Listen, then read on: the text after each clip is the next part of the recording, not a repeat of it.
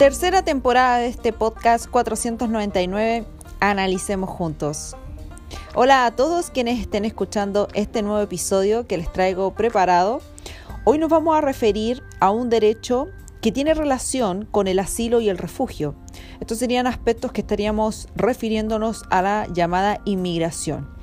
Y esto está consagrado en el texto oficial de la nueva constitución en el artículo 71. Nuevamente les recuerdo que estamos en el capítulo 2, referido a derechos fundamentales y garantías. Ahora bien, en lo que respecta al borrador de la nueva constitución, esto se encontraba consagrado en el capítulo 2, que era del borrador de principios constitucionales, en los artículos 9 y 10, cuando nos estábamos refiriendo al derecho al asilo y al principio de no devolución.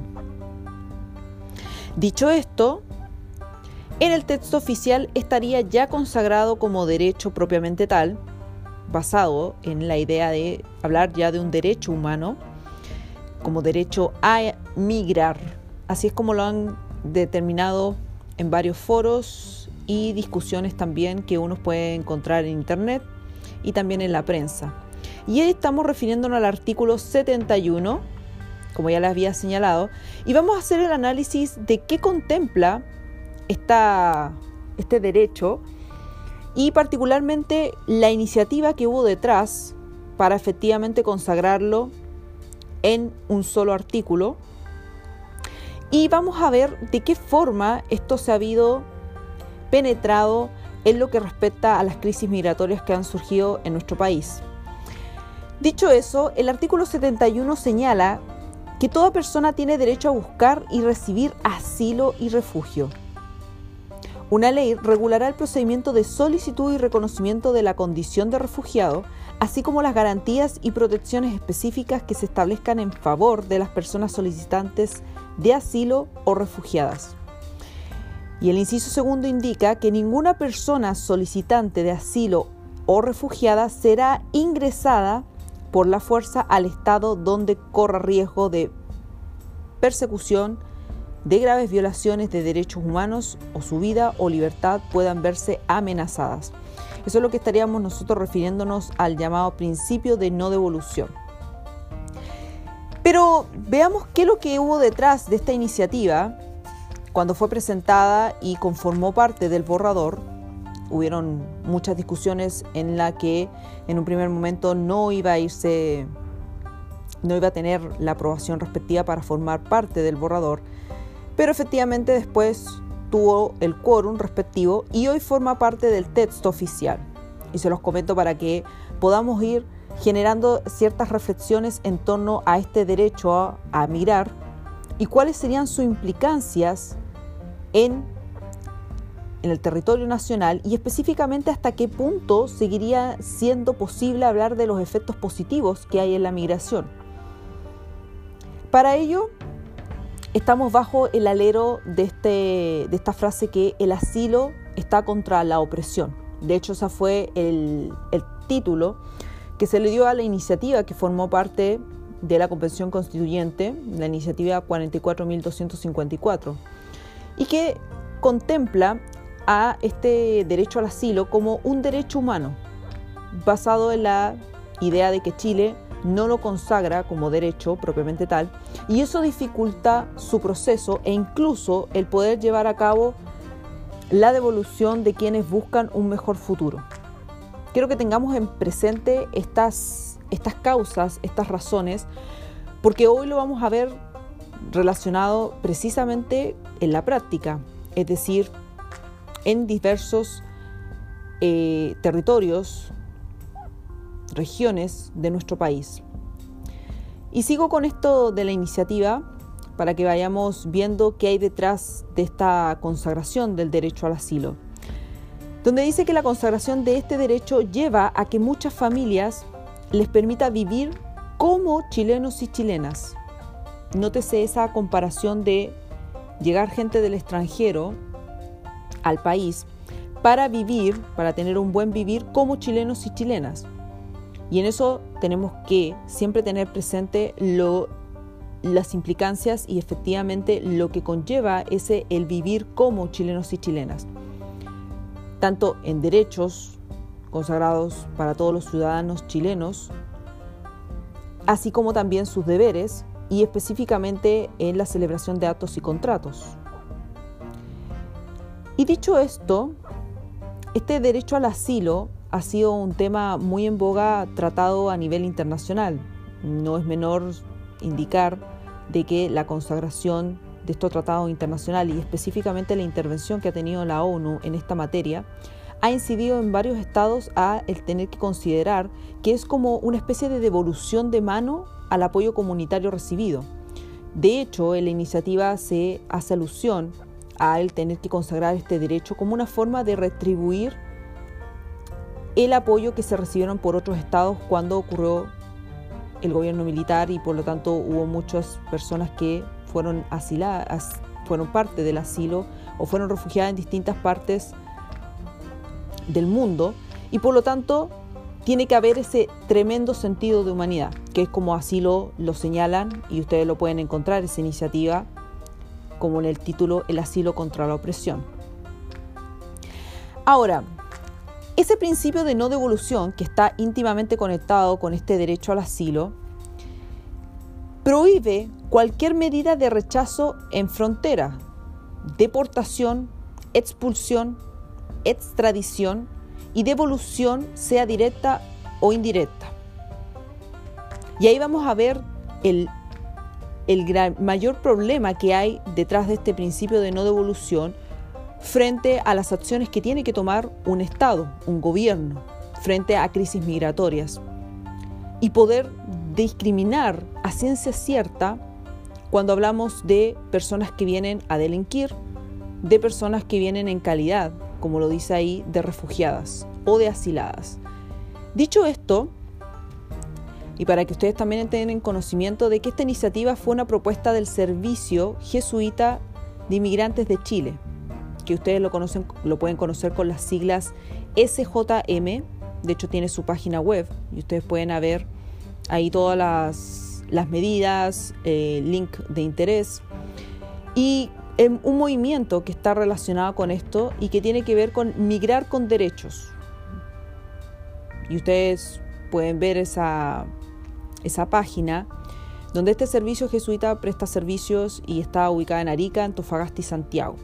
¿Por qué les indico estos lugares? Porque es precisamente donde hemos visto una gran cantidad de inmigrantes que han ingresado de forma irregular al territorio, generando estas llamadas crisis migratorias.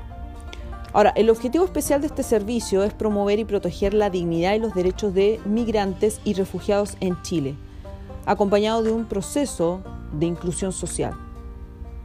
He ahí las grandes preguntas y los grandes cuestionamientos que surgen ante esta idea de visualizar la migración como un proceso que es positivo y que le conviene a un Estado.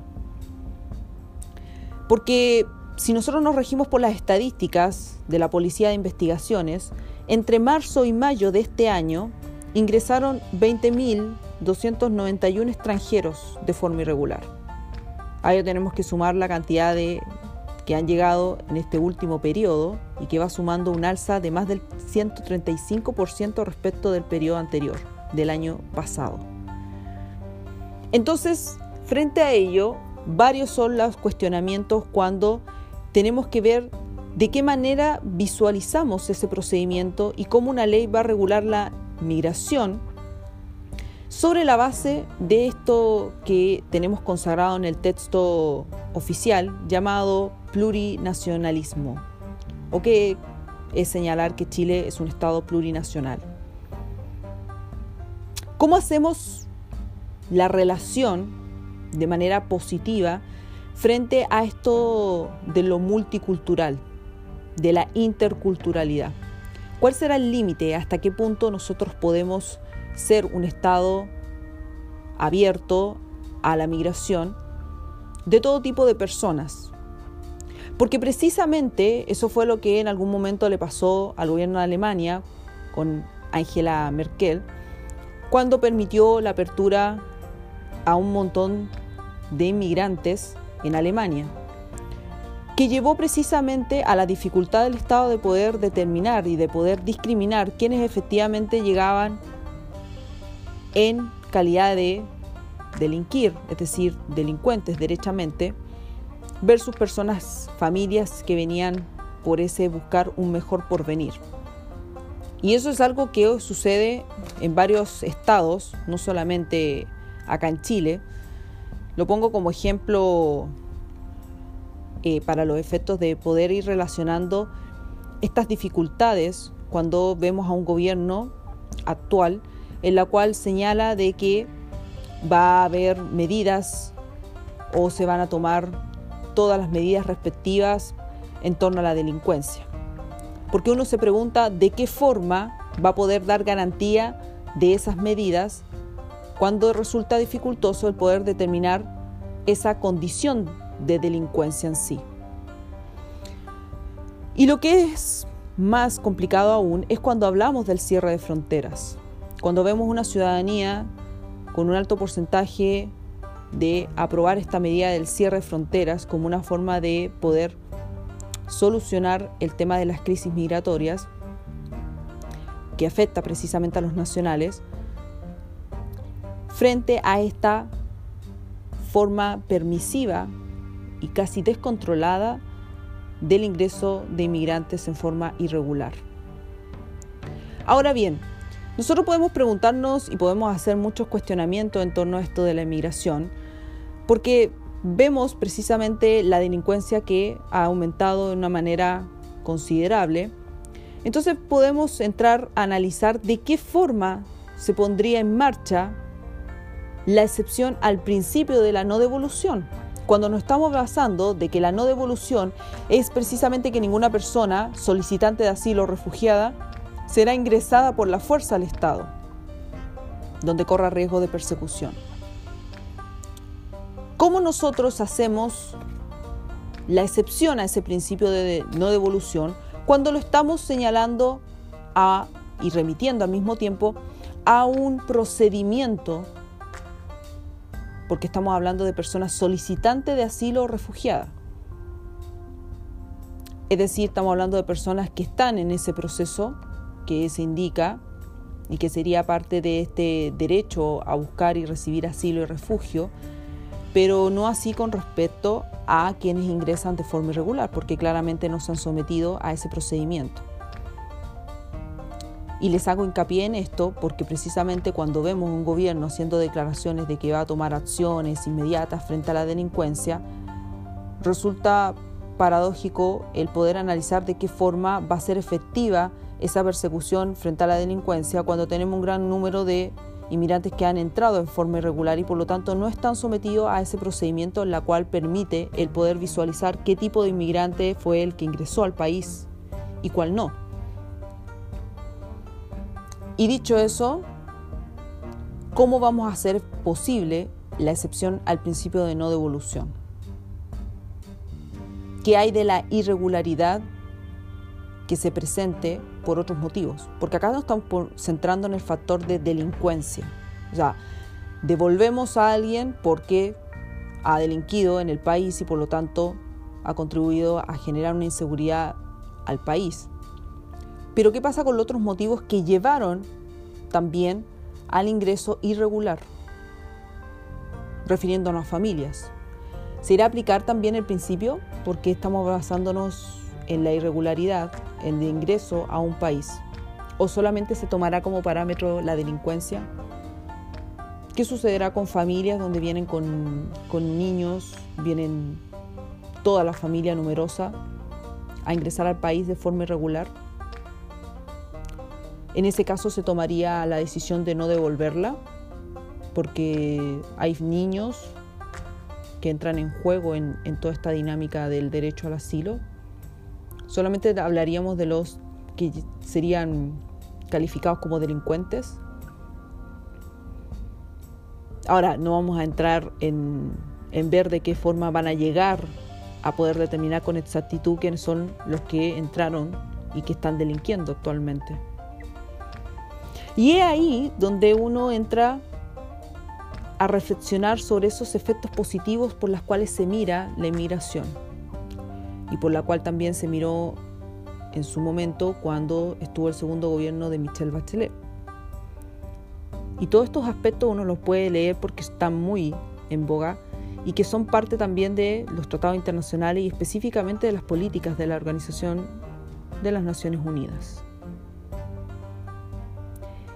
Y estos efectos positivos son cuestionables hoy en día cuando tenemos la crisis migratoria que hubo en el norte del país, específicamente en Iquique. A eso tenemos también en Antofagasta, también en el sur. Y que no son más que efectos que corroen al país tanto socialmente como económicamente. ¿Y por qué ello?